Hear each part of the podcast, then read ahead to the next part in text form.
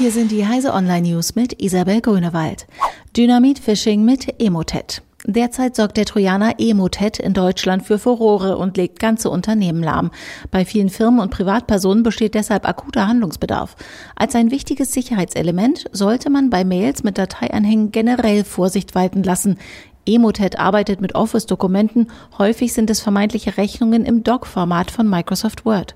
Eine gute Regel ist es beim Empfang solcher Dateien, beim angeblichen Absender kurz nachzufragen, ob das seine Richtigkeit hat.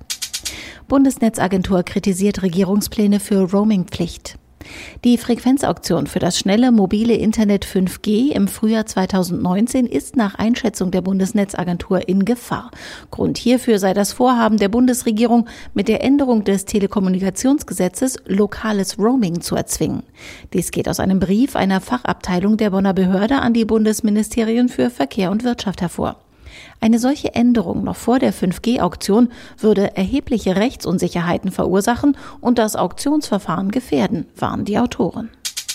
Australiens Parlament verabschiedet Anti-Verschlüsselungsgesetz.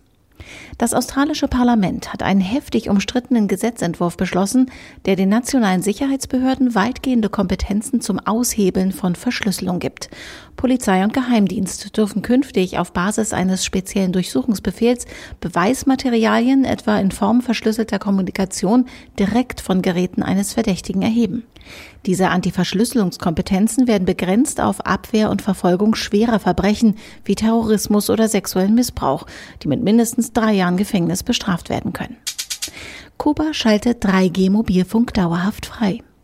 Kuba hat erstmals den Zugang zum 3G-Internet für Mobiltelefone dauerhaft geöffnet.